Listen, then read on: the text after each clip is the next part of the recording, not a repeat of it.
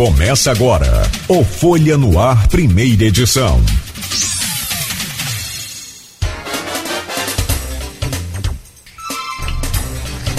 Sexta-feira, 3 de dezembro de 2021. Começa agora pela Folha FM 98,3, emissora do grupo Folha da Manhã de Comunicação, mais um Folha no Ar, primeira edição. Quero trazer o bom dia do Pedro e mais uma vez agradecer a você, Pedro, pela presença aqui mesmo que virtual, claro, né? Com esses tempos aí de, de pandemia, também seguimos ainda seguindo esse protocolo. Bom dia, Pedro, seja bem-vindo aqui ao Folha no Ar, primeira edição honra sempre recebê-lo aqui. Bom dia, Cláudio. Grande prazer estar aqui. Muito obrigado pelo convite. Bom, muito bom, muito bom pra gente. Prazer é nosso. Aloysio Abreu Barbosa também numa semana muito boa, produtiva e fechando com chave de ouro. Traga o seu bom dia e sempre importante ter a sua participação indispensável aqui no Folha no Ar. Bom dia, Luiz. Seja bem-vindo mais uma vez. Bom dia, Cláudio Nogueira. Bom dia, Pedro. Pedro, obrigado pela presença. Arnaldo daqui a pouco vai estar conosco, tem um probleminha. É, bom dia, sobretudo, sobretudo você, ouvinte, pelo streaming, telespectador do Folha no Ar. E nosso bom dia é sempre especial a duas categorias profissionais que sempre nos acompanham nesses inícios de jornada, que são os taxistas, taxistas e motoristas de aplicativo. A situação com o preço do combustível não está fácil, né? Tendo que literalmente vender o almoço para pagar a janta mas vamos em frente. Pedro, é, vamos aqui nos temas pré-pautados. Como é que você, jornalista, tem se dedicado muito ao estudo, é, escrever sobre é, os meios digitais? Como é que você vê o jornalismo, o jornalismo profissional sob ataque não só no Brasil? O governo Bolsonaro é considerado por analistas internacionais como um dos que mais atacam a imprensa mas no mundo, né? Tivemos Trump, por exemplo, nos Estados Unidos, e talvez antes desse fenômeno de extrema-direita, é, tivemos o, é, talvez o primeiro deles, que foi o Erdogan na Turquia, que é o país no mundo que mais prende jornalista, né? Como é que se vê esse momento do, do jornalismo profissional sob ataque no mundo? Bom dia. Bom dia, Luísio. É, é, é, claro que o principal problema que a gente tem hoje no mundo, quando a gente fala de autoritarismo, é uma onda de extrema-direita, mas não vamos nos esquecer de vizinhos nossos, né? Como é o caso da Venezuela, como é o caso da Nicarágua, onde o mesmo tipo de autoritarismo existe, o mesmo tipo de perseguição ao jornalismo existe, e, no entanto, vindo de governos que são notadamente de esquerda. Eu falo isso só para lembrar que autoritarismo e, e, e, essa visão da imprensa como inimiga não é uma exclusividade da direita. O nosso problema aqui no Brasil é o governo de extrema-direita. Em outros lugares do mundo são governos igualmente autoritários que não necessariamente são de direita. Agora, isso posto, eu acho que o que a gente tem que entender é o seguinte: nós estamos passando por uma revolução tecnológica de grandíssimo impacto. A última vez que a gente teve algo desse nível foi no final do século XVIII, quando surgiu a Revolução Industrial. A gente está vivendo uma revolução que é uma revolução que substitui a, Revolução Industrial, uma revolução digital. O impacto na comunicação é gigantesco porque desmonta os modelos de negócio em cima dos quais a imprensa sempre viveu a democracia liberal, que é o regime com qual, no qual a gente vive, ou tentamos ainda viver no Brasil, ela nasce junto com a Revolução Industrial. E você não consegue ter um regime democrático sem ter uma livre imprensa. Por quê? Porque você precisa ter, dentro de uma estrutura, da estrutura de uma democracia, você precisa ter uma estrutura que é uma estrutura que traz informação à população sobre o que ocorre na sociedade, o que ocorre no governo, que seja independente dos governos.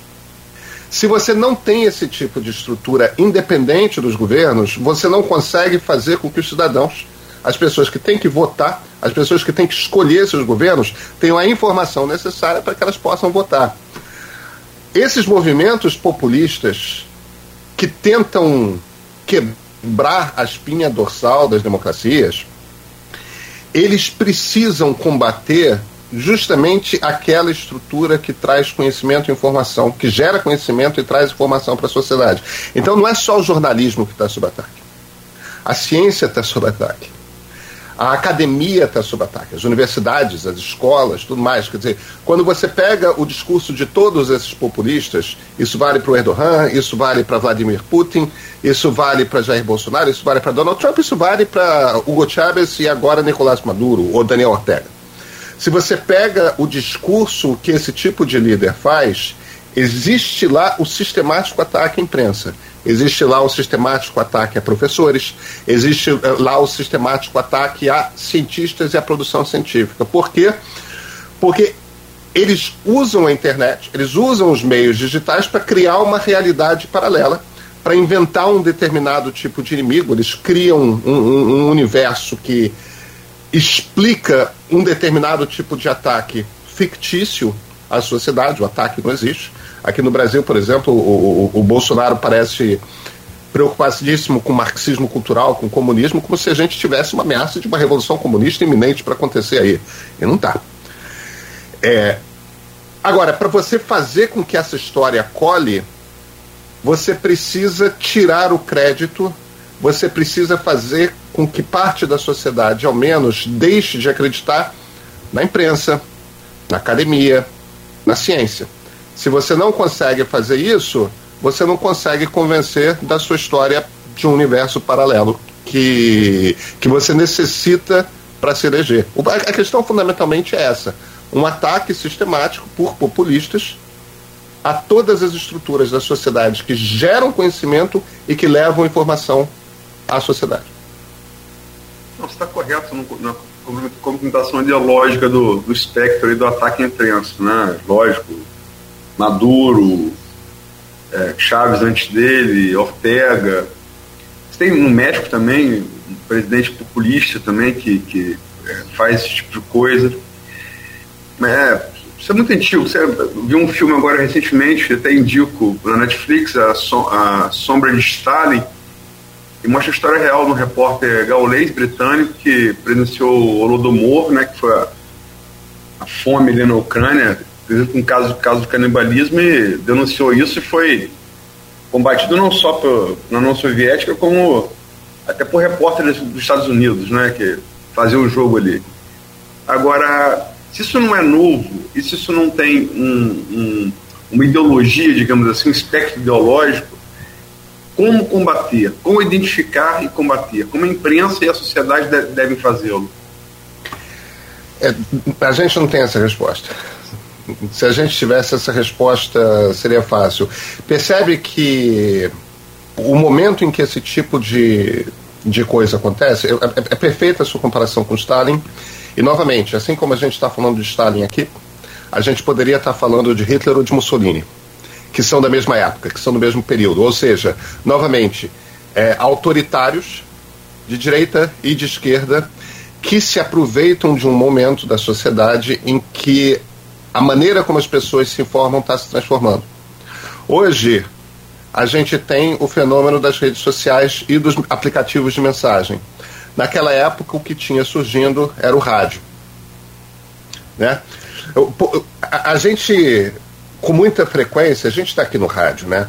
Com muita frequência, as pessoas não conseguem imaginar o impacto que foi o surgimento do rádio. Agora, imagina que naquela época, quando você chega ali em 1920, 1922, até ali, a única maneira de você informar uma quantidade muito grande de pessoas era pelo texto escrito. De repente aparece o rádio, e o rádio é capaz de transmitir um discurso de um Mussolini, por exemplo, ao vivo para a Itália inteira. Aquilo carrega voz, carrega uma carga de emoção, carrega uma quantidade de informações além da capacidade do texto escrito que envolvia as pessoas não habituadas àquilo de uma forma fora do comum. O que o rádio não fez naquela época foi tirar a capacidade de sustentação financeira mesmo dos jornais impressos. Havia uma quantidade imensa de jornais, o rádio entrou e ainda tinha espaço publicitário. é, o problema que a gente vive hoje é o seguinte: a imprensa tradicional, a indústria da imprensa tradicional, é, a gente está falando aqui de impressos, a gente está falando de televisão, a gente está falando de rádio. Ela sempre sobreviveu e se sustentou com um misto de publicidade e venda de assinaturas. Alguns veículos mais publicidade do que assinaturas, outros veículos mais assinaturas do que publicidade, mas o mix sempre foi esse. Repentinamente, com a internet, você tem acesso a uma quantidade imensa de informação gratuita, o que faz com que muitas pessoas deixem de considerar a possibilidade de pagar uma assinatura para um veículo de imprensa. Ao mesmo tempo, você tem essas duas máquinas é, com engenheiros brilhantes, que são Google e Facebook, que montaram sistemas de publicidade que sugam 70% do dinheiro da publicidade do mundo. Então, repentinamente, esse ataque às democracias por conta dessa transformação é, que acontece em grande parte por conta dessa transformação tecnológica na maneira como a gente se comunica, calha de acontecer justamente no momento em que veículos de imprensa estão particularmente frágeis, porque, como empresas, não conseguem se sustentar. Então, uma das primeiras coisas que nós temos de fazer, e, e esse não é um, um, um, tema simples, uma das primeiras coisas que nós temos de fazer é descobrir novos modelos de negócios capazes de sustentar a imprensa. Isso não é trivial e, por outro lado, isso é fundamental. Isso é fundamental porque você precisa de uma imprensa que seja independente do governo. A imprensa não pode viver de subsídios governamentais. É, isso é um aspecto fundamental, por quê? Porque o governo não pode ter algum tipo de capacidade de influência em cima do que a imprensa publica, seja em áudio, seja em vídeo, seja em texto. Simultaneamente, a gente vai ter que olhar, e, e, e, essa é uma matéria ainda mais complexa e ainda mais difícil de resolver, a gente vai ter que olhar para essas grandes imprensas de. É, essas grandes empresas é, digitais, Google, Facebook, Twitter, mas também Apple, Microsoft, tudo mais, e, e começar a pensar como é que se regula o que elas fazem. Não é trivial porque tecnicamente é barbaramente complexo. Você olha para a União Europeia que está tentando fazer isso, eles já estão estudando esse troço há cinco anos e eles não têm uma regulação convincente ainda. É. Você tem o problema também é como regular sem censurar, né? Esse, esse é um dilema, é um feed é isso. É isso, é isso. Porque você vê qual é a China é, essa, é, não, se você está. Aloysio, difícil é fazer numa democracia. Numa ditadura tudo é fácil. Baixa, baixa um decreto e quem for esperto obedece. E quem não obedecer vai em cana, ou pior. Né? Então, claro, é, isso não é um problema na Rússia, isso não é um problema na China. Isso é um problema numa democracia. É, a questão da liberdade de expressão, a, a, as pessoas compreendem pouco o que, que é liberdade de expressão. A primeira coisa que a gente tem que observar é o seguinte: quando a gente fala de liberdade de expressão, o que a gente está dizendo é que o Estado não pode coibir a livre expressão. O Estado não pode impor censura prévia. O Estado, o governo, não pode se virar para você antes de você dizer alguma coisa, antes de você publicar alguma coisa. Não, você não pode fazer isso. Então, número um, a gente está falando do Estado, a gente não está falando das empresas. Vocês na Folha, no grupo Folha, vocês publicam ou deixam de publicar o que vocês quiserem. Isso é uma avaliação de vocês.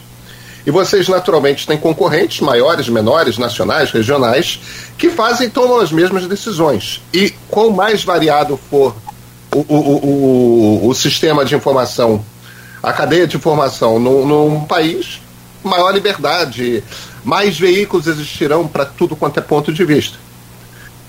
Então, quando a gente fala do, do meio privado, se um Facebook, por exemplo, decide que alguém não pode falar alguma coisa, o Facebook está no seu direito. O que não pode é um governo dizer que alguém não pode falar alguma, alguma determinada coisa. Agora, a liberdade de expressão é absoluta Nenhuma liberdade absoluta. Eu gosto. Eu gosto como critério do princípio que era de um filósofo inglês do final do século XIX chamado John Stuart Mill. O Mill trazia o princípio do dano.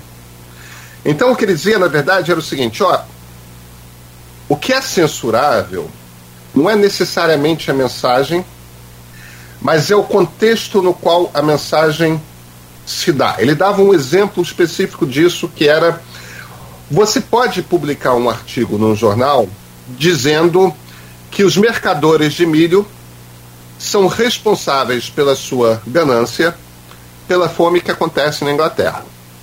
Esse é um exemplo factual que ele dava.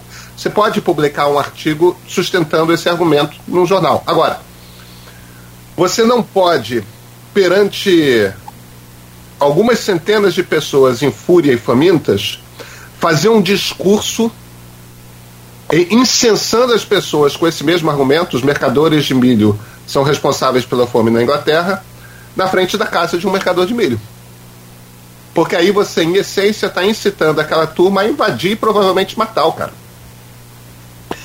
Então, a questão não é o que, que você fala, mas o contexto no qual você fala. E a questão das redes sociais é justamente essa de um contexto em que, por exemplo, notícias falsas são divulgadas, são ampliadas por um, um algoritmo de inteligência artificial, sem que exista espaço e criando bolhas de forma que as pessoas que estão recebendo aquelas informações dificilmente têm acesso à informação correta.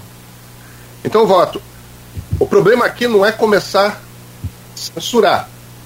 O problema aqui é conseguir criar um ambiente no qual as pessoas tenham acesso à informação correta, à informação que lhes permita compreender por outros ângulos aquela. E de alguma forma escapar da manipulação que elas estão sofrendo por conta de desinformação.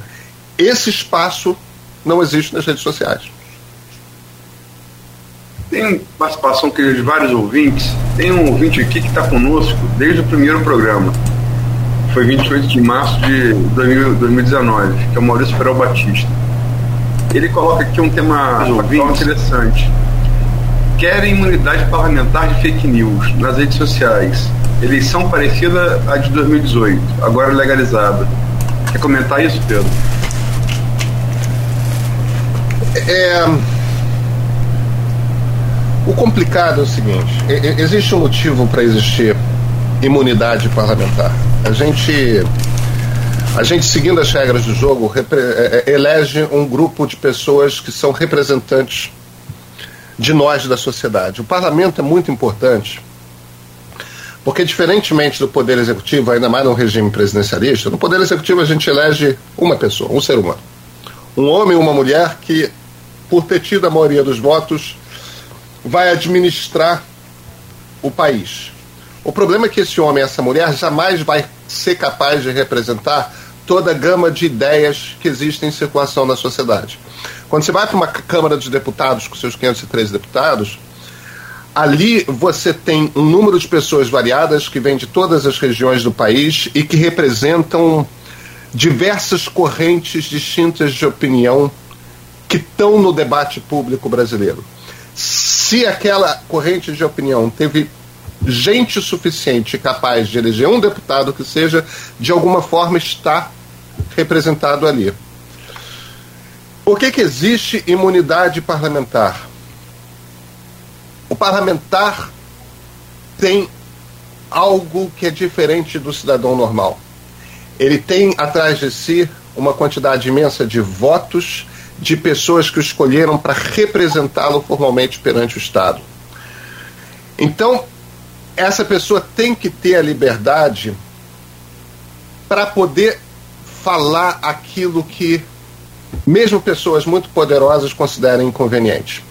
É por conta disso que existe imunidade parlamentar. Agora, populismo sempre existiu é, é, é, mentiras por políticos sempre existiu.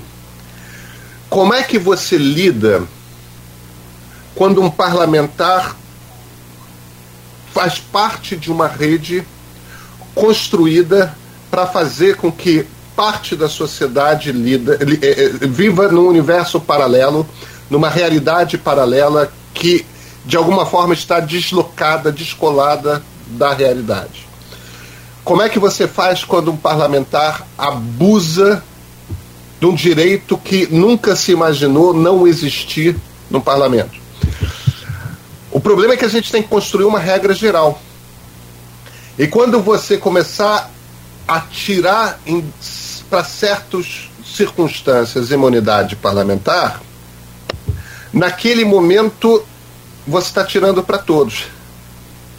E você ali na frente pode estar tá impedindo que um parlamentar denuncie uma tentativa de um golpe de Estado, por exemplo. É, é, é, essa é a grande dificuldade que o digital nos traz. Como é que você faz uma regra geral, levando em consideração a transformação do ambiente pelo qual nós nos informamos, mas que mantenha, de alguma forma, a liberdade de uma sociedade. Isso não é. O problema existe, tá, Luiz? O, o seu ouvinte está correto. O problema é conseguir fazer uma regra geral. Agora, a gente sempre tem que lembrar o seguinte: é, crimes comuns são crimes comuns. Parlamentares não deveriam ser imunes a crimes comuns. A imunidade parlamentar é para aquilo que eles falam em plenário no exercício da sua função dentro da democracia. Não é para um furto, não é para um roubo, não é para um assassinato.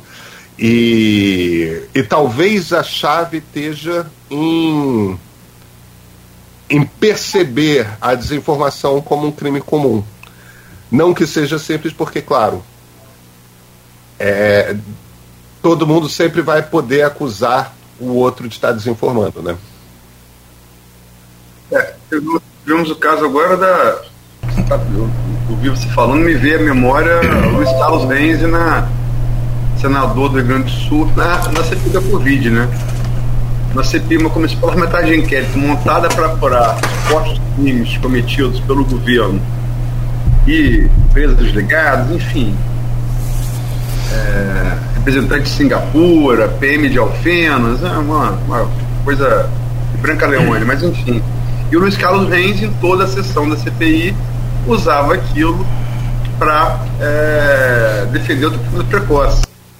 Inclusive chegou a ser ameaçado de ser iniciado no final e acabou o corporativismo tiraram. Né? Pois é, justamente. É, o, o, o exemplo é ótimo. O exemplo é ótimo. E e, e, nesse caso, desinformação mata, né, Luiz? É. E aí, é, essa, essa questão do, do, fake news, ela dá um programa inteiro. Se não, se não levar uma semana, né? Tipo Netflix aqui com, com episódios, né?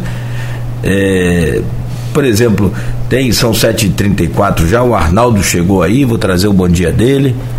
É, tá num panorama bonito aí, uma sala bonita. Me lembra até seu Cláudio Rangel aqui, mas vamos pular essa parte. E antes de trazer o bom dia do Arnaldo, só colocar. Ô, ô, Pedro, na verdade você falou muito bem aí que nós temos uma dificuldade muito grande, o mundo tem uma dificuldade, a Europa está enfrentando já essa dificuldade. Você escreve e fala sobre tecnologias há mais de duas décadas, eu acho.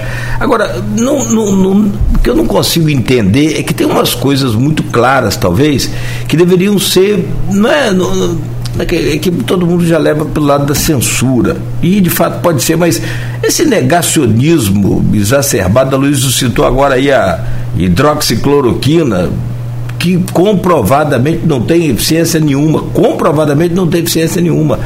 É, e a própria é, recusa para tomar a vacina, que aliás se difundiu e propagou agora de uma forma muito complicada durante a pandemia, mas já vinha antes da pandemia um certo número de pessoas não querendo mais, não tomando mais vacinas contra sarampo, contra tantas outras doenças que foram erradicadas. E as doenças estão voltando.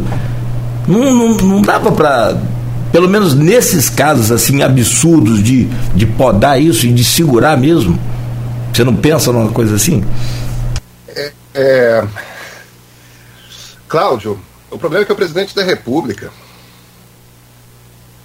como é que. É, é, isso não está no script das democracias, entendeu? Um presidente da República. A, a, gente está vivendo um, um movimento novo. Sabe, a gente tanto fala de democracia liberal que é como se a gente quase que partisse do princípio que liberalismo e democracia andassem juntos. Mas democracia e liberalismo se encontraram num momento ali do final do século XVIII, no início do século XIX. Não são bichos que andam naturalmente juntos. Se você vai para a democracia grega, a democracia grega tinha, de Atenas, tinha escravos, tinha as pessoas que podiam votar e as pessoas que não podiam votar, direitos só valiam para a aristocracia, tudo mais. Mas tinha voto, e não tinha rei que simplesmente decidia que era rei. Não. As pessoas que tinham direito a votar, a aristocracia se, se juntava ali na água e votava. Ao mesmo tempo, é, um regime liberal no qual é, todos sejam iguais perante a lei, porque essa é a âncora do liberalismo, não precisa necessariamente ser uma democracia. Você pode decidir quem são seus líderes por sorteio. Entende? Você tem outras maneiras de definir quem vai estar no comando da nação que não necessariamente o de um regime democrático. Agora, houve esse encontro muito feliz. O que alguém como Viktor Orbán, por exemplo, que é o, o Bolsonaro da Hungria, é, promove é aquilo que eles chamam de democracia iliberal. Percebam que tem um i antes da palavra liberal. Ou seja, estamos falando de uma democracia não liberal. O que, que é uma democracia não liberal? De certa forma, o Orbán é de direita. De, de certa forma, é o que está sendo criado na Venezuela. É, você continua tendo eleições regulares, mas você já não tem liberdade para todos os partidos concorrerem. Você mexe nas regras do jogo para fazer com que a Suprema Corte seja, em sua maioria, governista. Você quebra a ideia de independência dos três poderes. Ou seja, o legislativo e o judiciário estão submetidos ao executivo. Você começa a desmontar essa, essa máquina toda. Então, quando, quando o Bolsonaro, por exemplo, vai ali na porta do Palácio do Alvorada e faz um discurso dizendo coisas do tipo: eu fui eleito, por que, que não estão deixando eu governar? Por que, que o Judiciário Supremo está se metendo no que eu estou fazendo? A concepção de democracia dele é uma concepção iliberal de democracia. Não passa pela cabeça dele que, tendo sido eleito presidente da República, ele não possa fazer o que ele quiser. E não, ele não pode. A Constituição está acima dele e os poderes legislativo e judiciário estão no mesmo nível dele. Não são mais importantes, mas não são menos importantes. E uma democracia liberal, agora começando com L, uma democracia liberal parte do pressuposto de que os poderes têm o poder de frear uns aos outros. É, o, o sistema é justamente montado dessa forma para evitar abusos. Agora, a gente tem um sistema cujas regras foram escritas partindo-se do princípio de que quem faz parte dele vai jogar o jogo. Ou seja, você é eleito presidente da República, você vai respeitar os outros dois poderes e você não vai tentar dar um golpe de Estado. Você não vai tentar quebrar a espinha dorsal da democracia. Então, a única maneira que você tem de, de tirar um presidente da República por ele estar tentando quebrar a espinha dorsal da democracia é através de um processo de impeachment. E, e, e isso é uma das dificuldades que o Brasil tem, porque de 1992 para cá a gente já fez dois processos de impeachment. Tem uma hora que você não pode fazer com que essa coisa se torne comum. Ao mesmo tempo, a gente tem uma questão, e aí a gente teria que entrar é, em, em num debate ainda mais profundo e ainda mais complexo, a gente tem uma questão que é a maneira como elegemos deputados, a maneira como é formada a Câmara dos Deputados. que favorece a eleição. As pessoas acham às vezes que ah, o brasileiro não sabe votar, tudo mais. Não, não é isso. As regras do jogo, a maneira como é estruturada a nossa democracia, favorece a eleição de deputados que têm um perfil similar ao perfil dos deputados do Centrão. E eles acabam fazendo um jogo que o presidente que sofre impeachment é aquele que não compactua com o jogo do Centrão.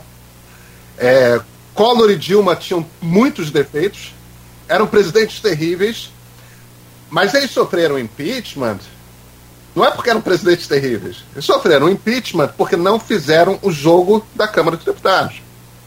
E assim houve um incentivo. O Bolsonaro, de um ano para cá, começou a fazer o jogo da Câmara dos Deputados. Aí entra de coisas como orçamento secreto e tudo mais. Então, assim, ele neutraliza a possibilidade de impeachment. É as regras do jogo democrático brasileiro não contemplam como resolver esse, essa encruzilhada na qual a gente está. Está jogando o jogo. Hoje com o colunista, jornalista, escritor, né, o Pedro Dória, colunista da CBN, do O Globo e também Estadão entre outras coisas, né, falando aqui com a gente sobre fake news, sobre o jornalismo que sofre esses ataques aí né, e que tem se intensificado, já falamos, e agora vamos falar sobre esse orçamento secreto que o Pedro tá, até comentou aí no, no primeiro bloco, versus o, o STF. E quem chega para completar aí a, a nossa equipe é o Arnaldo Neto né, que não poderia faltar também nessa sexta-feira, traz aí a sua participação e, claro, o seu, o seu bom dia, Neto. Seja bem-vindo. São 7 horas e 48 minutos. Estamos de volta com o Folha no Ar, primeira edição, que tem o oferecimento de Proteus, Serviços de Saúde e Medicina Ocupacional, Unimed Campos, Laboratórios Plínio Bacelar e Unicred Norte Lagos. Bom dia, Arnaldo. Seja bem-vindo. Bom dia, Nogueira. Bom dia, Luiz. Pedro. Bom dia ouvintes da, da Folha FM. Tivemos um probleminha aí de, de costuma acontecer cinco minutos antes do, do programa começar, né? o computador deu, deu, deu pau, e aí então, temos um jeitinho aqui perto dos estúdios, digamos assim. Mas vamos lá, Pedro, é, você mesmo falou no bloco anterior, como Nogueira citou, essa questão do orçamento secreto, que ganhou o noticiário recentemente. Aí você mesmo falou como se fosse uma saída a essa questão do, do, do possível impeachment do presidente Jair Bolsonaro. E no decorrer do processo, né, a, questão chegou ao Supremo Tribunal Federal, a ministra Rosa Weber decidiu liminarmente contra esse orçamento secreto, que foi ratificado depois pelo plenário, e quer abrir essa caixa preta, abrir essa questão dessa fiscalização desses recursos que são destinados aos deputados, que seria meio que uma moeda de troca com o parlamento. Do seu ponto de vista, qual o papel do STF nesse, nesse processo de tentar resolver, de destrinchar isso, sem parecer uma questão que sempre vem à, tona quando se, se relaciona ao STF, uma questão de, de uma interferência do judiciário no Poder Executivo, né? e o que se tem de concreto em relação a valores e dessa construção desse orçamento secreto, e o que ainda precisa ser descoberto em relação a isso. Vamos lá, Arnaldo. A pergunta que você faz, na verdade, tem uma resposta muito simples. É, o Supremo tem a missão de, fazer, garantir que a Constituição seja obedecida. O, o, o Congresso não pode distribuir dinheiro em segredo. Não pode um deputado decidir que quer que um determinado dinheiro seja encaminhado através do orçamento público para um determinado fim, numa determinada região, e ele não aparecer, ele não assinar um documento, é, ele não explicar por que, que aquele dinheiro está indo para aquilo. E é isso que se instaurou no Brasil. No fim das contas, é, os deputados. É, é, esse foi o truque que o Palácio do Planalto está usando para cooptar mais de metade da Câmara dos Deputados e mais de metade do Senado Federal. Em essência, você aloca uma quantidade grande de dinheiro, é, aparentemente são 30 bilhões de reais, é, pouco mais de metade desse dinheiro já foi alocado, já foi distribuído, ainda falta pouco mais de 10 bilhões para serem distribuídos e nós não nós até conseguimos descobrir para onde que esse dinheiro vai. O que a gente não consegue descobrir é quem que pediu para que esse dinheiro vá para determinadas regiões. Agora, Vamos voltar um pouco na questão das regras do jogo e como que as regras do jogo fazem com que a democracia brasileira funcione dessa forma.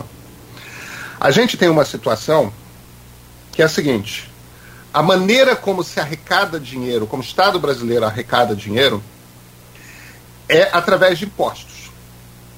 O grosso desses impostos são arrecadados pelo governo federal.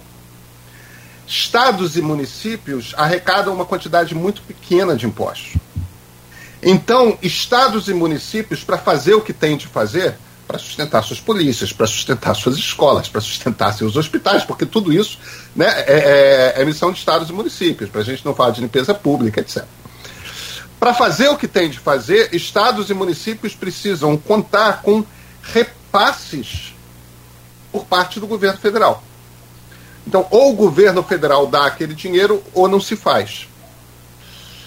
Agora, o dinheiro básico ali para educação, para pagar salário de professor, para pagar salário de médico, para pagar manutenção de prédio, isso vai meio que automaticamente. Se você quer fazer qualquer coisa extra, você precisa pavimentar uma rua, tudo mais, você precisa ficar mendigando esse dinheiro em Brasília. Porque esse dinheiro não é algo que você, como município, o seu prefeito, o seu governador consigam arrecadar. Como é que você faz essa entre aspas, mendicância? Como é que você pede que esse dinheiro, porque afinal de contas o orçamento nacional não tem dinheiro para todo mundo, então uns vão conseguir, outros não vão conseguir. Como é que você consegue esse dinheiro? Você consegue esse dinheiro se você é um município do interior, se você é campus, você consegue esse dinheiro através dos dois, três deputados federais que têm uma ligação com a cidade. Agora, ao mesmo tempo, que tipo de campanha, que tipo de argumento um deputado federal faz para conseguir se reeleger? Ele chega ali no palanque, na praça da cidade, principalmente naquelas cidades bem pequenas do interior, ele faz um discurso dizendo: olha, quem trouxe essas três ambulâncias que salvaram o seu fulano, a dona Beltrana, fui eu. Se o orçamento público fosse como é na maior parte das democracias, descentralizado, ou seja, estados e municípios arrecadam o grosso, e a administração federal arrecada apenas aquilo que é necessário para a administração federal direta, você não teria essa, esse desvio de função dos deputados federais. Só que esta decisão de centralizar o cofre em Brasília Primeiro, cria um problema que é: em Brasília você tem que decidir a política pública de todo o país, com todas as dificuldades e distinções regionais que às vezes você tem dentro de um mesmo estado. É, a Baixada, vamos falar do nosso estado. A Baixada Fluminense tem, tem problemas que a região serrana não tem. A região serrana tem problemas que o norte fluminense não tem. E esses três têm problemas que a capital Rio de Janeiro, onde vive metade da população, não tem. Porém, tem outros. Cada região, cada cidade tem as suas características. E a gente toma todas as decisões de como o país vai ser gerido de Brasília. Se você quebrasse isso, repentinamente, aos deputados ia sobrar o quê? O trabalho de legislar e o trabalho de avaliar o que faz o governo federal. Você ia remanejar por completa maneira como o Congresso Nacional funciona. Só que não é assim. Então hoje o trabalho principal de um deputado federal é trazer dinheiro para sua região, porque é assim que ele consegue mostrar para o prefeito o seu valor, é assim que o, é assim que ele consegue convencer o prefeito a ajudá-lo na sua campanha, porque afinal de contas as campanhas eleitorais de prefeitos e deputados não são intercaladas, né? O deputado se elege dois anos depois de o prefeito se eleger. E nesse jogo você cria uma massa de deputados que a, a gente conhece o quê? A gente conhece 20 deputados federais. São 513. A, a maioria desses deputados, uns 300, 400 desses deputados, a única preocupação deles é conseguir trazer dinheiro para os seus municípios para garantir a sua reeleição. Então a gente fala, de certa forma, desse jogo como se fosse um jogo de. Ah, isso é corrupção tudo mais. Isso é corrupção no sentido de que você está distorcendo a função de um deputado. Mas não é necessariamente corrupção no sentido de que você está desviando dinheiro público para enriquecer ilicitamente. A maior parte das vezes, não, esse dinheiro vai de fato para comprar ambulância, para asfaltar rua, para iluminar a praça. Agora, tem outra distorção que é trazida por isso, né? No fim das contas, o governo precisa de votos para evitar um impeachment, para aprovar as medidas provisórias que baixa, tudo mais, para governar. Precisa de maioria no parlamento. Então você acaba distribuindo o dinheiro do orçamento para os deputados que estão dispostos a trocar aquele dinheiro pelo voto. O dinheiro não vai para os lugares que de fato precisam. O dinheiro vai para os lugares que elegem parlamentares que estão dispostos a trocar o seu voto por dinheiro. As regras do jogo fazem com que o jogo seja jogado assim. A gente sempre fica fazendo esse discurso de ah, os deputados isso, ah, um bando de ladrão, ah, um bando de corrupto, ah, o Bolsonaro, ah, o Lula, ah, o Fernando Henrique, ah, a Dilma, ah, o Temer, tudo mais. E a gente nunca olha para onde nasce o problema. E o problema nasce de como nós jogamos o jogo da democracia. É o próprio sistema no qual se baseia a democracia brasileira que está quebrado. Pedro, é, tem orçamento secreto, como disse o Nogueira, dá para fazer uma série da Netflix, né? Pô? É, orçamento secreto, como disse o Nogueira, dá para fazer um, uma série da Netflix. Inclusive, o sistema, como já teve do, do Padilha, você citou o sistema, podia ser um bom título, com perdão aí da, dos lulopetistas que não gostaram muito do sistema. Mas, enfim, é, ele é um governador uh, eleição governador. Como é que você, você é do Rio, você mora no Rio, né? Como é que você está vendo aí essa eleição? É, tá pintando, você tem Cláudio Castro, né? Tem, tá muito cacifada da, da venda da SEDAI, são 20 bilhões, está falando de 20 bilhões do orçamento secreto, tem 20 bilhões da venda da SEDAI. É, parte para os municípios, parte para o governo. Os municípios aderiram, né, logicamente. É, e tem Marcelo Freixo, que tem um. Não de agora, né? Ele tem problema, ele tem uma virtude que é o, o, o piso alto, mas tem um, um, impeditivo que é o teto baixo. Ele custou a eleição para prefeito de Crivella, por exemplo. Contra Crivella. É, você tem terceiras vias, é, é, ex-prefeito de Niterói, Rodrigo Neves poderia ser uma delas, é, centro-esquerda, se cogita um Mourão vir Ora se fala que sim, ora se fala que não. Você tem agora o Podemos filiando Santos, é, Santos Cruz, que é outro nome, talvez não para o governo, mas está ali, pode ser que venha pelo Rio de Janeiro. Como é que você está vendo a eleição governador? Você esqueceu de outro nome chave que pode vir a entrar nesse jogo, que é o ex-ministro Raul Jungmann. É... o, o, o Aloysio, eu acho que primeiro está muito cedo para a gente avaliar. É, vamos pensar na última eleição para governador do, do estado do Rio. É, eu, eu tenho uma relação é, bastante próxima com, com os sócios do Ibope.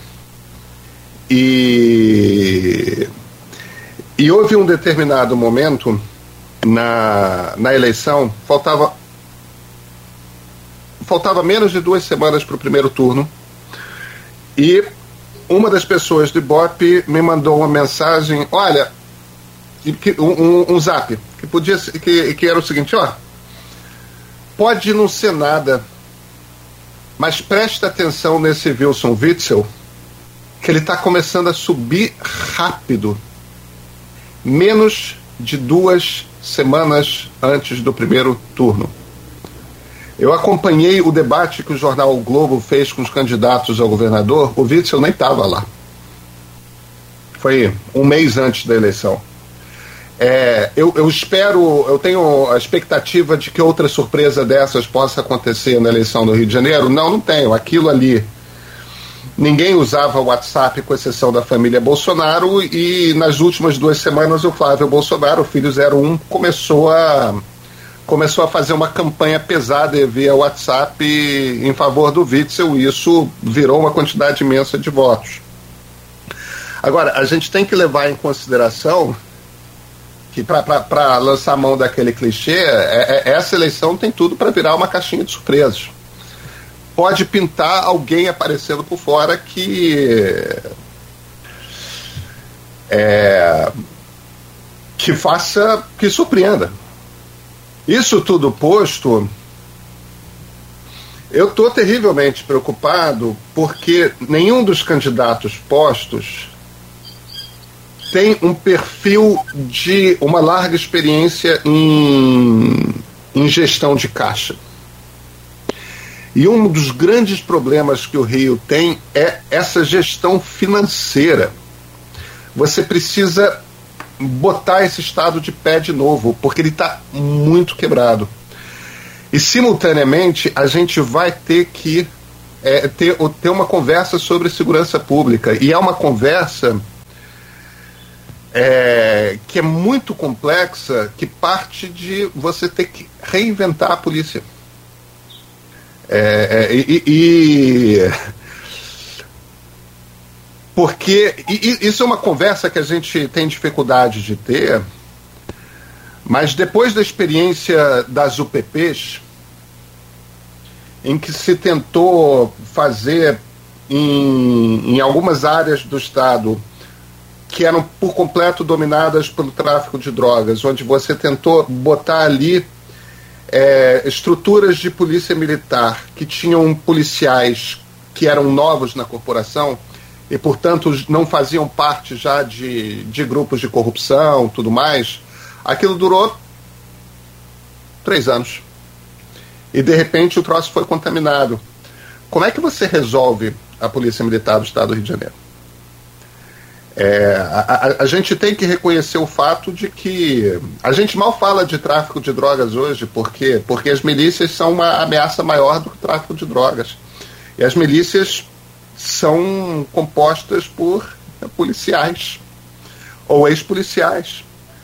É, a, a gente corrompeu de tal forma essa estrutura, tem que recomeçar do zero. Então, nesse sentido, nomes como, nomes como o do Raul Jungmann e, e o do Freixo fazem algum sentido, porque eles de fato entendem muito de segurança pública. Eu, eu, eu, tenho um certo medo de que as pessoas acham que general entende de segurança pública, porque não entende. Agora, é, quando você pega um Freixo, por exemplo, ele tem zero experiência administrativa. É, ele tem uma larga experiência como parlamentar. A gente vai entregar um Estado que precisa de um CEO que consiga dar um jeito nessa gestão para alguém que nunca fez isso. Eu não estou dizendo que o Freixo fracassaria, não, tá? Eu, eu só estou dizendo que a gente tem todos os motivos para ter profundas dúvidas a respeito. É, o Cláudio Castro é um cara que foi eleito junto com Witzel. É, é, eu, eu, não, eu não olho com nenhum tipo de simpatia para a gestão que ele está fazendo. O Estado continua tão ferrado quanto. Enfim, é, fundamentalmente eu acho que está cedo para a gente ter uma ideia de qual vai ser o cenário aqui no Rio de Janeiro. Ô Pedro, o programa conta com um grupo de WhatsApp também. E eu tô rindo por conta do que você falou aí, da, da dessa questão do, do WhatsApp utilizado na eleição, e é justamente isso que está aqui na pergunta de um dos participantes aqui desse grupo, e esse grupo também de WhatsApp é do blog Opiniões, que é do Aloysio Abreu Barbosa. Tá aqui, ó. A pergunta vem do Felipe Quintanilha, que é advogado aqui no grupo. Ele diz aqui: prezado Pedro.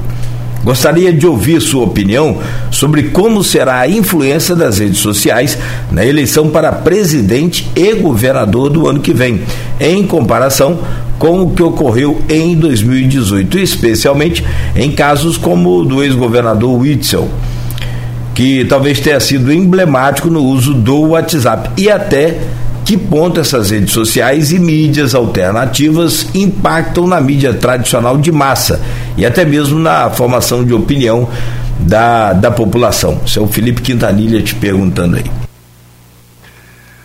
Cláudio, a, a, resposta mais honesta que eu posso dar é não sei. Mas vamos, vamos tentar desenvolver um pouco. A, a eleição a eleição de 2022 não vai ser como a eleição de 2018. É, a, a eleição de 2018, de certa forma, lembra muito a eleição de 1989, quando o ex-presidente Fernando Collor foi eleito presidente. Por quê? Aquela foi a primeira eleição desde a eleição de 60, quando Jânio Quadros foi eleito. E toda uma lógica de marketing de televisão que foi desenvolvida nos Estados Unidos a partir de 1968, com a primeira eleição do Nixon, é, e que depois chegou à Europa Ocidental ao, ao, longo dos anos 70, né, a eleição da Margaret Thatcher no Reino Unido, é, o, o, François Mitterrand na, na, na, na Alemanha também usou, tudo mais. Toda uma lógica de marketing de televisão que já estava desenvolvida, a gente no Brasil não teve ela, porque a gente estava durante uma ditadura, a gente estava vivendo uma ditadura. Quando teve a eleição de 89, surpreendentemente, o, o, o Collor montou uma estrutura profissional de campanha usando todo, todo o conhecimento que havia sido desenvolvido nas democracias é, que se mantiveram democráticas. Nos 20 anos anteriores, nos 25 anos anteriores, ele trouxe para a eleição brasileira. Nenhuma outra candidatura fez isso. Então Collor surfou sozinho aquela eleição, porque ele conhecia técnicas modernas de campanha e ninguém mais fez isso. Por que, que ninguém mais fez isso? Por conta de alienação, por conta de ignorância. Na eleição de 2018 foi exatamente a mesma coisa. A equipe do Bolsonaro trouxe técnicas que eram técnicas que, se você entrasse nos fóruns certos da internet, você não tinha que pagar nenhuma fortuna para isso, não. Você lia de graça como fazer aquele tipo de manipulação. O Bolsonaro tinha aquilo e ninguém mais tinha. E, e ele pegou de surpresa todo mundo.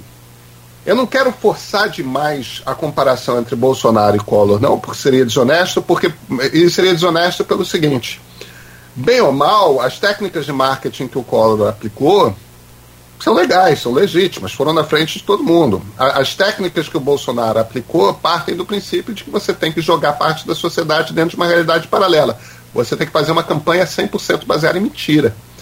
Você tem que é isso mesmo. É por isso que eu falo sempre de uma realidade paralela. Você inventa um mundo à parte em que existe uma ameaça comunista no país e tudo mais. É, um mundo no qual a Covid é só uma gripezinha. Vamos trabalhar para com isso, porque o Brasil não pode parar. É, é, é um combate contínuo à, à, à realidade. Agora, em 2022, todo mundo conhece essas técnicas. Em 2022, você tem um Tribunal Superior Eleitoral que está atento. Você tem já formada no TSE uma jurisprudência que permite caçar a chapa de quem estiver fazendo uma campanha de desinformação pesada. Essa jurisprudência foi formada esse ano. Entendeu?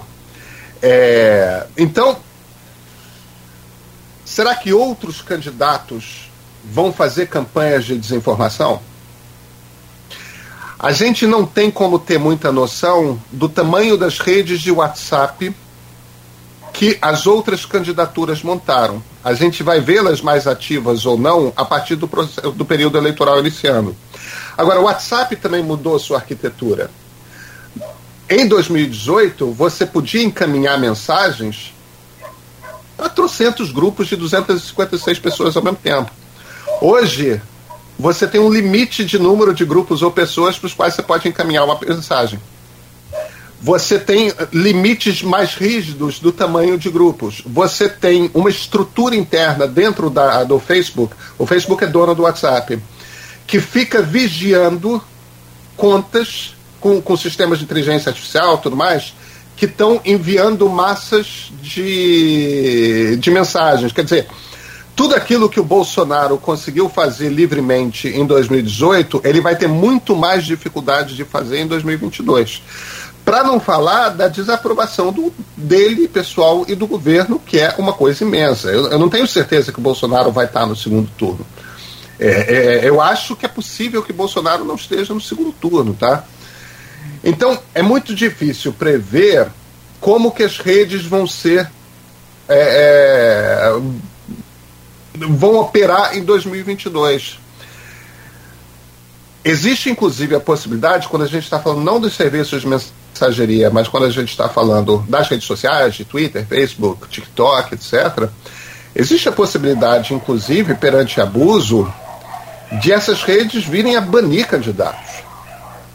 Entendeu? Banir grupos formados por candidatos certamente vão banir. É, é todo mundo está muito atento e, e, e todo mundo entende, essas grandes empresas do Vale do Silício entendem que se novamente um presidente se eleger mentindo, usando. A, a, primeiro, se Bolsonaro se reelege, a, a democracia brasileira está sob perigo real.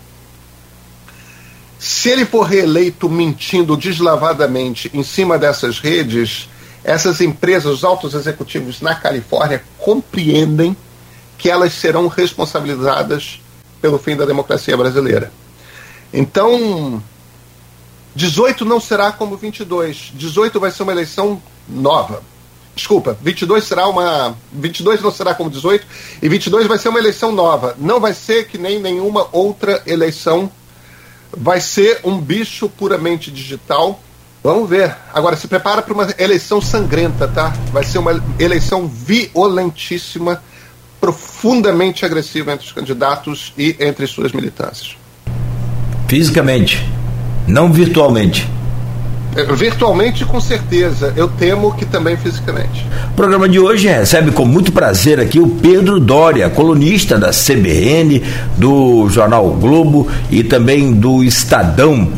É, Aloysio, nesse bloco, o tema principal aí parte lá para Brasília é, e envolve o Brasil todo, claro, a disputa, o Brasil que fica entre Lula e Bolsonaro e na expectativa de uma terceira via. Eu volto com você, Aloysio. Pedro, vamos lá, é bom de fazer programa com o jornalista que quando o entrevistado ele rola a bola do bloco anterior para o próximo bloco, né? Já é a dela fica mais fácil. A, a polarização Lula-Bolsonaro não é nenhuma novidade. Eu me recordo uma pesquisa da, do, da, do Datafolha de outubro de 2017, que eu fiz uma matéria sobre essa pesquisa e repercuti com os cientistas políticos e tal, e dava isso, dava Lula e Bolsonaro ali, isso um ano antes de 2018. Datafolha já registrava que era estavam destacados Lula em primeiro lugar e Bolsonaro em segundo lugar. Mais ou menos nos patamares que tem hoje, é, se não me falha a memória. É, destacados. E Lula saiu do jogo, os motivos todos nós sabemos, acho que não vale a pena falar aqui sobre isso, mas ela está posta de novo. Né? Lula foi tirado do jogo pela condenação da Lava Jato, depois TRF4, STJ, STF, STF reviu e, e com a jogando a parcialidade do Moro e a, o caso do Foro, de, questionando o Foro de Curitiba. Lula está no jogo, acho que ninguém imagina que ele esteja fora. E a gente tem, por coincidência, o próprio Moro surgindo como opção viável de terceira via, se destacando. É a ironia do destino, o que, que é isso? Vamos lá. É... Primeiro, a gente tem poucos elementos para entender onde que o brasileiro está hoje. A gente sabe onde que o brasileiro estava em 2018. É, é, democracias são pendulares, elas são construídas para serem pendulares. Tá? É, um determinado partido fica um tempo no governo, ao fim desse processo está desgastado, as ideias novas que tinha e que dariam certo já, foram, já deram certo, já foram postas em práticas. É, depois de algum, alguns mandatos, um, dois, três mandatos, esse, esses partidos, quando estão no governo, é, começa a calcificar, sabe? É, não tem ideias novas, as pessoas estão habituadas, estão só naquele hábito de defender o governo das críticas tudo mais. Começa a se causar uma certa exaustão e a, e a população elege a oposição que fica dois ou três ciclos eleitorais no governo, e aí começa a calcificar, começa a ter. não ter ideias novas, e, e, e acontece uma troca. Então, por conta disso, democracias tendem a ser pendulares. Você vai da direita para a esquerda, da esquerda para a direita e, e, vai girando. Eu, o, o Brasil elegeu de 2002 a 2014 a esquerda. Em 2018 elegeu a direita. Eu não tenho a impressão de que o brasileiro tenha já voltado para a esquerda. Eu acho que a gente ainda está no momento favorável à direita. Agora, Bolsonaro é um desastre completo. E, eu já não estou mais falando das tendências autoritárias e ditatoriais dele. Eu estou falando da inépcia completa como governante. Ele é muito incompetente, ele não fez absolutamente nada. E se você pensa que ele tinha, ele trazia como promessas declaradas ou não, é, as de que ele combateria a corrupção, de que ele garantiria é, escolas conservadoras é, que não discutem sexualidade com crianças, etc e que ele traria para o Brasil segurança pública, de certa forma, implicitamente, essas eram as três promessas na campanha Jair Bolsonaro, ele não entregou nada disso. Ele não entregou as escolas conservadoras, ainda bem, o governo não tem que se meter em, em, em como que escola funciona. Ele não entregou maior segurança pública, a gente continua é, tão ruim quanto ou pior. E, e ele está aí sendo candidato para um partido do Centrão, governando com o Centrão. É, fazendo, movendo moinhos para proteger os filhos corruptos. É, então, Bolsonaro não entregou nenhuma das promessas e você ainda tem a Covid e você ainda tem a inflação. Quer dizer, nada ajuda Jair Bolsonaro. O, o Atlas Inteligência, que é uma das nossas novas instituições de pesquisas, publicou uma pesquisa no início dessa semana em que pela primeira vez registrou a, a aprovação como ótimo e bom do Bolsonaro abaixo de 20%. Ele está em declínio. É, a mesma pesquisa Atlas, de alguns dias depois, põe Sérgio Moro com algo parecido com 13% dos votos. Se você para para pensar, o que o eleitor queria em 2018, ele votou no Bolsonaro pensando no Moro. A, a maior parte dos eleitores brasileiros não são de extrema direita. O que uma imensa parcela dos eleitores votaram quando escolheram o nome do Bolsonaro, viram no Bolsonaro o reflexo da Lava Jato, e de uma repulsa ao Partido dos Trabalhadores, aquilo que a gente chama de antipetismo. É por isso que votaram no Bolsonaro. O Bolsonaro não entregou nada disso. O Moro entrega isso. O Moro é Lava Jato. Então, se por um acaso o eleitor ainda estiver naquele clima de 2018, eu acho que a candidatura do ex-juiz e ex-ministro Sérgio Moro tem um potencial imenso de crescer até duas, três semanas atrás, a gente falava, ah, essa segunda, essa terceira via não decola, essa terceira via não isso, essa terceira via não aquilo. A gente não pode mais dizer isso. Porque há movimento real detectado por todas as pesquisas. Sérgio Moro entrou no jogo e Sérgio Moro cresceu. Em várias pesquisas com mais de 10 pontos. Agora, como é que funciona esse. Então, já temos claro que o eleitor de direita está em busca de um candidato. É, quando a gente pensa segundo turno, isso vale para o Brasil, isso vale para a Argentina, isso vale para o Chile, isso vale para o Uruguai. Todas as democracias que estabeleceram segundos turnos é, veem o seguinte fenômeno: você tem um, um, candidato que representa os eleitores de direita e um candidato que representa os eleitores de esquerda. Então, essa é uma corrida dificílima para Ciro Gomes, porque ele é um candidato que representa eleitores de esquerda é, ele tem um programa de governo claro que é um baita de um mérito para um candidato. Todos os candidatos deviam ter isso. Ciro é um cara que fala claramente o que, que, ele vai fazer se ele for eleito presidente da República. Ele tem seguidores extremamente leais e fiéis. O problema é que eles juntam 10% da população se tanto, dos eleitores se tanto. E, e o Lula é o líder indiscutível da esquerda brasileira. Então é muito difícil tirar o Lula do segundo turno. Não é impossível tirar Jair Bolsonaro do segundo turno.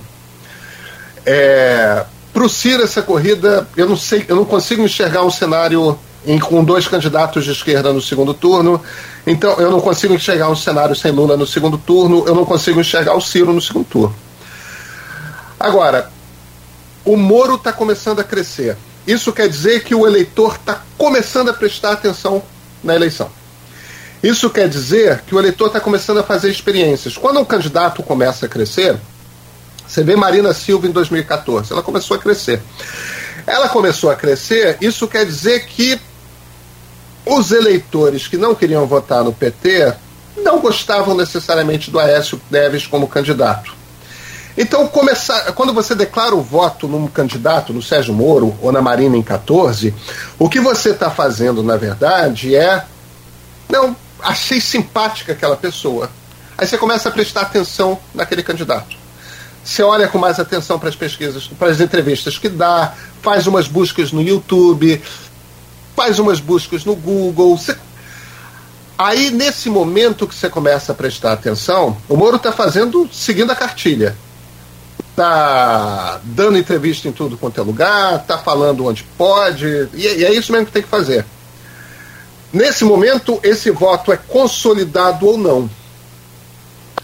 Se o voto no Moro for consolidado, a gente vai ver que ele não vai perder eleitores, ele vai começar a ganhar eleitores. E quem perde eleitores provavelmente é o Bolsonaro nesse jogo. Se o voto do Moro não se consolidar, ou seja, ele está com 13,x% na última pesquisa Atlas.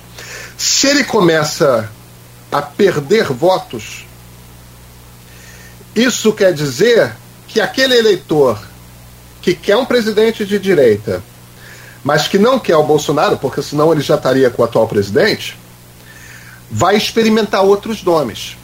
Rodrigo Pacheco? João Dória? Não sei. Mas ele vai experimentar outros nomes. A gente tem a possibilidade ali de ver outros nomes dessa terceira via começando a crescer. Às vezes é difícil ao longo dos meses ver esse movimento, porque se o Moro continua ali com 13 pontos, foi isso que aconteceu com a Marina Silva em 2014. Ela continuava ali bem perto de chegar no segundo turno. E parecia que ela estava sólida, mas na verdade tinha muita gente que ia, achava mais ou menos e saía. Ia, achava mais ou menos e saía. Só que outros iam.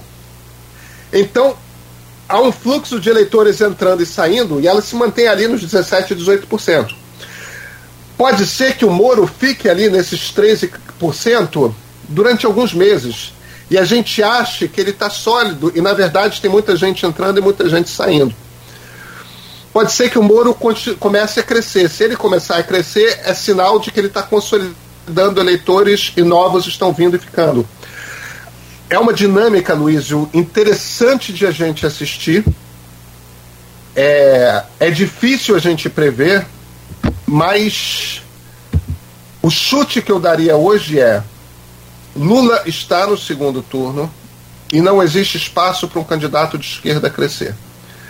Bolsonaro é favorito para estar no segundo turno. Existe espaço para um outro candidato de direita ou centro-direita ocupar o lugar dele e crescer em cima dele. Num segundo turno contra Bolsonaro, eu acho muito difícil que o ex-presidente Lula perca. Num segundo turno contra outro candidato, eu acho que qualquer coisa pode acontecer, inclusive uma derrota do Lula. Agora, pode ser que em março do ano que vem eu tenha outra opinião, tá? É, isso é um filme, não é uma fotografia, não, não dá pra gente antecipar res, resultado de eleição antes de acontecer. Pedro, é, só, só, só pegar, pegar essa pegada, Ronaldo. depois eu, eu vou. Tá chegando no final, só. Eu boto para você e Cláudio, e Cláudio terminar, pode ser? Tudo bem. Desculpa. Não, que, que o Pedro falou me lembrou muito. George W. Bush foi um presidente dos Estados Unidos que ficou marcado pelo atentado do, do Trade Center, mas não foi marcado pela inteligência, né? Mas tem uma frase muito boa dele que é meio isso que o Pedro falou o futuro é algo que veremos amanhã. Essa frase é. Se fosse dito por outra, por outra pessoa, né, seria. Mas, mas, enfim, você não acha. Desculpa, Arnaldo, é só para. Isso que eu queria falar. É, o Auxílio Brasil e uma eventual vitória do Caixa, agora em dezembro, no segundo turno presidencial do Chile, não podem é, favorecer Bolsonaro? Eu acho pouco provável que o, o, o, o cenário chileno interfira de alguma forma na eleição brasileira. É, e, e, a extrema-direita no Chile, o Boric é favorito, né, o candidato da centro-esquerda. É, os chilenos puseram no segundo turno um candidato de extrema-direita contra um candidato de centro-esquerda. É, isso me cheira a, a eleição francesa que levou é, a Marine Le Pen contra o Emmanuel Macron e o Macron ganhou. É, o Macron não era um candidato de centro-esquerda, ele era um candidato de centro. É, mas a, Le Pen era de extrema-direita. É, e o Boric não tem o desgaste que o PT tinha no Brasil. É, eu não acho que o Bolsonaro teria ganho contra um candidato em 18 que não fosse que fosse de outro partido que não o PT. Mas de qualquer jeito, não acho que o Chile é, interfira na eleição brasileira. O Auxílio Brasil pode interferir sim, Aloysio, é, mas a gente tem que levar em consideração alguns aspectos. O primeiro é a expectativa da população a população chegou a receber um auxílio emergencial de 600 reais. Para a maioria das pessoas, isso bate, o governo pode pagar 600 reais. Isso não é exatamente verdade, mas o que bate é isso. O Auxílio Brasil vai ser de 400, é mais do que o Bolsa Família, mas é menos do que aqueles 600. É, a gente não sabe quantas pessoas, em que circunstâncias vão receber esse auxílio, porque esse auxílio está muito mal desenhado. Lembra foi como foi uma atrapalhação só a distribuição do auxílio emergencial quando ele surgiu? O aplicativo do, da caixa que dava errado, as pessoas não tinham celular para é, é conseguir o aplicativo, justamente as pessoas que mais precisavam do dinheiro não tinham celular e os caras, é, como se estivessem em Marte, decidiram que o troço ia ser distribuído via app. É, esse é um governo muito incompetente. Eles desmontaram a estrutura do Bolsa Família, que era uma estrutura desenhada pelo Ricardo Henriquez e pelo Ricardo Paes e Barros, que era de uma beleza. É, é, é, olha, um dos grandes méritos do programa do governo Lula foi o desenho desse programa de, de auxílio que é o Bolsa Família. Enquanto que o auxílio emergencial, esse, esse auxílio Brasil, joga fora todo o cadastro único, que é a base da distribuição do, do Bolsa Família, e desmonta a estrutura de governo técnica que o distribuía. Então a gente tem que levar em consideração a possibilidade de que a implantação desse, desse Auxílio Brasil seja uma grande confusão. E tem um último aspecto que é o seguinte: inflação, Luiz. A inflação está alta. É possível que a gente chegue em junho e para o brasileiro que recebe, recebe o Auxílio Brasil, aquele valor faça pouca diferença em relação ao que ele recebia do Bolsa Família, porque o real terá perdido valor. Então, eu tenho dúvidas de que o Auxílio Brasil vá representar é, um boost, um, um, uma, um roubo de eleitores tradicionalmente lulistas para o Bolsonaro. Porque é isso que o auxílio pode fazer: tirar eleitores do Lula e dar para o Bolsonaro. A memória que essas pessoas têm pro, do Lula é uma memória de uma lealdade.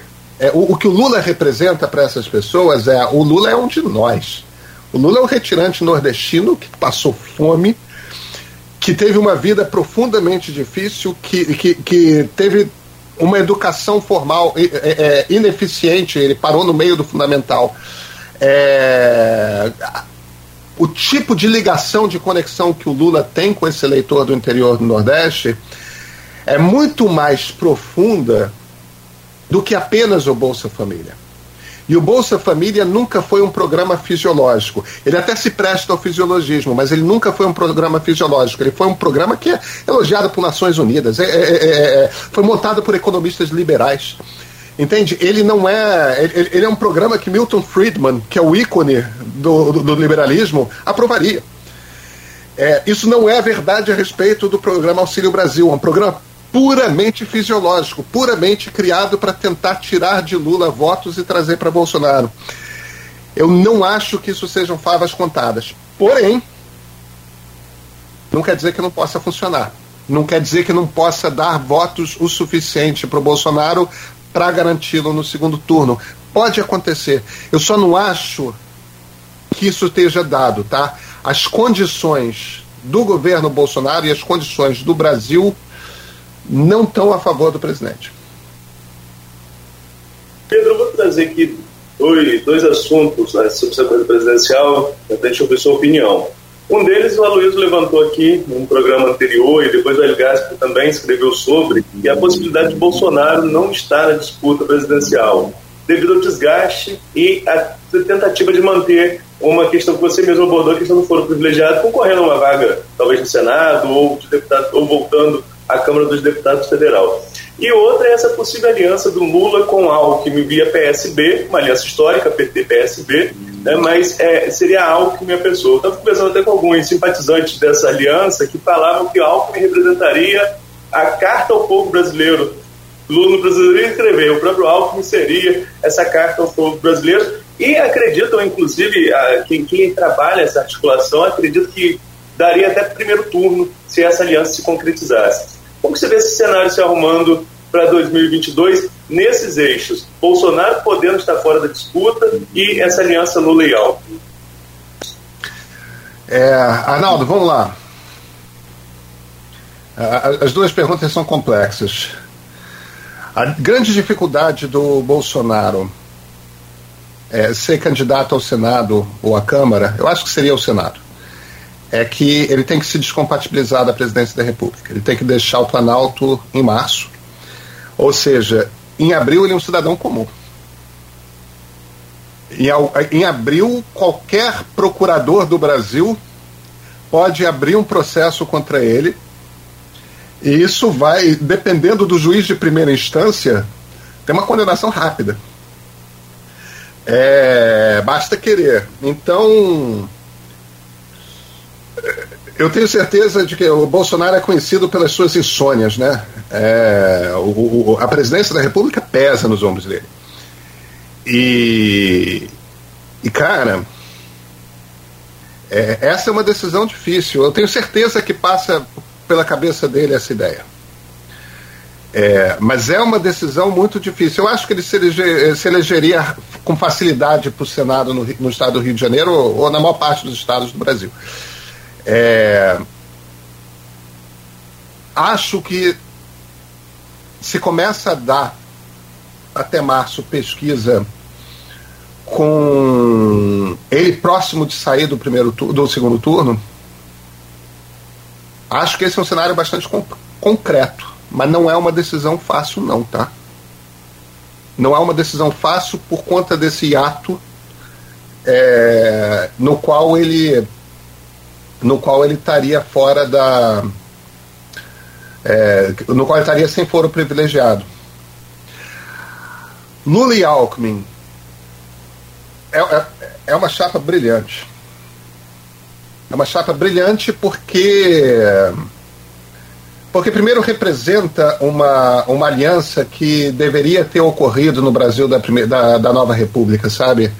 É, fazia sentido PT e PSDB é, é, o PSDB não é um partido de direita. O PSDB não nasceu como partido de direita. O PSDB nasceu como um partido de centro-esquerda, nasceu como um partido social-democrata, que, como boa parte da social-democracia europeia e americana, nos anos 90 se tornou social-liberal. É, então, o PSDB fez o movimento que o Partido Democrata Americano fez, que a social-democracia alemã fez, que, que o Partido Trabalhista Inglês fez, é, é, mas é a centro-esquerda. O PT é um partido que, ao longo dos anos 90, vai se desradicalizando até o momento da Carta aos Brasileiros. Uma chapa PT-PSDB em que os dois partidos ficassem se alternando, um dá o presidente numa eleição, o outro dá o presidente na outra, teria permitido que o Brasil criasse partidos não fisiológicos de direita. Porque um partido de direita ia aparecer para concorrer contra essa chapa. Só que, como PT e PSDB nunca se uniram e sempre brigaram entre si, sempre foram obrigados a fazer alianças com partidos fisiológicos de direita. Lula foi eleito com o vice do PL, que é o partido no qual Bolsonaro está entrando hoje. Assim como o, o, o, PSDB trazia sempre uma vice do PFL, o atual DEM, atual União Brasil. É, é uma chapa brilhante porque vai tirar para pessoas centristas, é, li, mesmo que ligeiramente é, inclinadas à direita, tira muitos preconceitos em relação ao Lula. E, por outro lado, não tira do Lula nenhum voto da, da esquerda. Então, nesse sentido, se o objetivo da construção de uma chapa é ampliar essa chapa, é, é uma chapa brilhante. Agora, preste atenção numa coisa. O Alckmin tem dois caminhos. Ele pode se filiar ao PSB, ao Partido Socialista Brasileiro, e assim ser candidato a vice do Lula, ou ele pode se filiar ao PSD, ao Partido Social Democrata, do Gilberto Kassab, e ser candidato ao governo do estado de São Paulo. Geraldo Alckmin é um cara que o interior de São Paulo adora, porque ele foi um bom governador, tá? É, ele foi um governador muito competente. E as gestões de São Paulo costumam ser gestões competentes, ao contrário das gestões aqui no Rio de Janeiro. O, o, o João Dória, que é inimigo fidagal do, do, do Alckmin, quer botar o Rodrigo Garcia, que é o seu vice, como candidato ao governo do Estado. Agora que está claro que o João Dória vai ser candidato à presidência da República. O Alckmin consegue tirar o PSDB do governo do Estado se ele for candidato ao governo do Estado. Isso quer dizer o seguinte: agora, a principal fortaleza do Alckmin é no eleitor do interior de São Paulo, que é um eleitor conservador. É, eu conheço bem o interior de São Paulo, eu conheço bem São Paulo. Eu morei em São Paulo, na capital, e minha mulher é de Bauru. Então eu conheço bem o Estado. O, o, o, eleitor do interior de São Paulo é muito diferente do eleitor paulistano. O eleitor do interior de São Paulo é conservador. O eleitor paulistano elege de vez em quando o prefeito do PT. São Paulo não elege o governador do PT. O Alckmin está numa dança que é uma dança muito delicada. Se ele é candidato a vice-presidente do Lula, ele provavelmente vai morar no Palácio do Jaburu. Ele provavelmente vai ser vice-presidente da República porque ganha muita força a chapa do Lula. Agora, ele não pode ficar parecendo que quer ser vice-presidente do Lula por meses a fio. Essa decisão tem que ser tomada rápida. Porque se, ele, se o Lula fica mantendo ele em banho-maria durante muito tempo, o eleitor do interior de São Paulo vai começar a olhar para o Alckmin, pô, esse cara não é o cara que eu conhecia. Esse cara que é o PT, ele está puxando o saco do Lula. Como é que esse negócio funciona? Isso começa a criar desgaste para o Alckmin como candidato a governador de São Paulo. Então, então essa decisão tem que ser tomada com uma certa rapidez. Eu não sei mensurar em tempo quão rápido, mas não é, não dá para você demorar quatro, cinco meses para tomar essa decisão, porque você, porque o Lula está literalmente deixando o Alckmin ao relento. O Alckmin está correndo um risco. Faz todo sentido ele querer ser vice-presidente do Lula. Mas isso tem que ser decidido rápido, porque senão ele perde a oportunidade. Ele põe em risco a oportunidade que é o plano B de ser governador de São Paulo. Bom, são 8h47. Claro que se deixar, a gente vai ficar aqui até meio-dia conversando com você, Pedro. E aí você não vai, depois não volta. É melhor então. É, não, tem, tem, você falou que em, em março você pode estar com uma opinião diferente, claro, e aí os, você está avaliando a pesquisa, é evidente. É, claro. né? é evidente, é claro. É, mas não, mas aí, se a gente ficar aqui até meio-dia, você não volta em março. Então vamos deixar aqui aberto para você voltar né? Quando quiser, claro que para a gente vai ser sempre um, um, prazer, uma honra. Né? E nesse meio tempo a gente vai te acompanhando aí no, nos seus canais, nas suas colunas, que aliás hoje tem lá no, no, no estado, no Estadão tem coluna sua hoje também, cobrando lá aquele é, é, o último algoritmo lá do, do presidente, do CEO do, do, do, Twitter. do Twitter, não é? Que ele queria na verdade há uma demanda ali de aumentar aquela, aquela conversa no, no Twitter, né? Isso. Então, bacana, sempre te acompanhando aí, quero te agradecer muito. É, honrado de, de poder recebê-lo aqui, de poder trocar essas ideias aqui nesta manhã de sexta-feira. E espero que a gente tenha contribuído para que as pessoas possam né, formar a sua opinião, manter ou mudar, criar o, o seu é, comentário a partir da sua passagem aqui pelo, pelo Folha no Ar. Te agradeço, muito obrigado e desejo a você um bom dia, um ótimo final de semana, Pedro. Cláudio, Arnaldo, Aloysio, muito obrigado pelo convite, foi um prazer a conversa. Aloysio? Agradecer demais ao Pedro. É, Arnaldo citou aí o, o Gaspar. O Brasil tem grandes jornalistas. Né? Eu particularmente considero o Gaspar o maior jornalista brasileiro vivo eu sou filho de um grande jornalista, que talvez o maior repórter, uma história centenária da imprensa de Campos. Tive a oportunidade de ir no Jornal do Brasil e na, e na, e na Folha de conviver com vários grandes jornalistas. E, assim, tenho orgulho de ter um cara da, da minha da, da, da, mesma profissão, mesma geração como o Pedro, assim, é, como referência. É. Um cara que acompanho e, e, acho que orgulho a minha geração de jornalistas. É, parabéns, Pedro. Muito boa entrevista. Obrigado a você, Luiz. Neto? Neto, microfone. Isso, e eu, eu, estava me desculpando do problema que eu tive com o computador no início do programa e acabei não abrindo o microfone aqui no, no improviso, aqui no, no, Quase no estúdio, né, Nogueira? Quase seu vizinho aqui, estamos no improviso. Mas a entrevista é extremamente produtiva, como a Luiz falou. Foi um prazer participar, mesmo que chegando atrasado mais um prazer participar e agradeço muito ao Pedro aí. Como o Nogueira falou, em março tem novas opiniões. Quem sabe em março a gente não está junto aqui de novo. Tá certo, valeu. Valeu, valeu, Pedro. Um grande abraço. Bom dia para você mais uma vez. Boa sorte pro Flamengo aí com Jesus ou sem Jesus. Quer dizer. Desculpa, né? É que eu tô emocionado. Essa semana eu passei lá na sala de troféus do Fluminense. Aí vi aquela camisa do Renato, que fez aquele gol de barriga. Acho que foi a única hora boa dele também no, no Fluminense. Ele fez esse papel com a gente em 2008 contra a LDU, deixou a gente com vice da Libertadores também. Que seria a nossa primeira, né? O Flamengo tem outra. Então essa gloriosa história. Não, eu, eu, eu, acho, eu acho o Fluminense um timinho muito simpático também, tá? Obrigado, Pedro. Obrigado. Ó, obrigado. O cliente tem sempre razão. ah, um grande abraço, Pedro. E, mais uma vez reforço aqui, ah, até vou usar aqui a palavra do nosso querido Jorge Gomes Coutinho, que é um dos magníficos professores que a gente tem no IF também, no IF não, na, na, na UF, né? É uma figura extraordinária que eu aprendi a gostar e respeitar através aqui do Aloysio e desse programa. Ele coloca aqui, ó, excelente entrevista, gostamos demais. Obrigado, tá, amigo? Um abraço. Valeu, valeu, gente. Até. Até mais.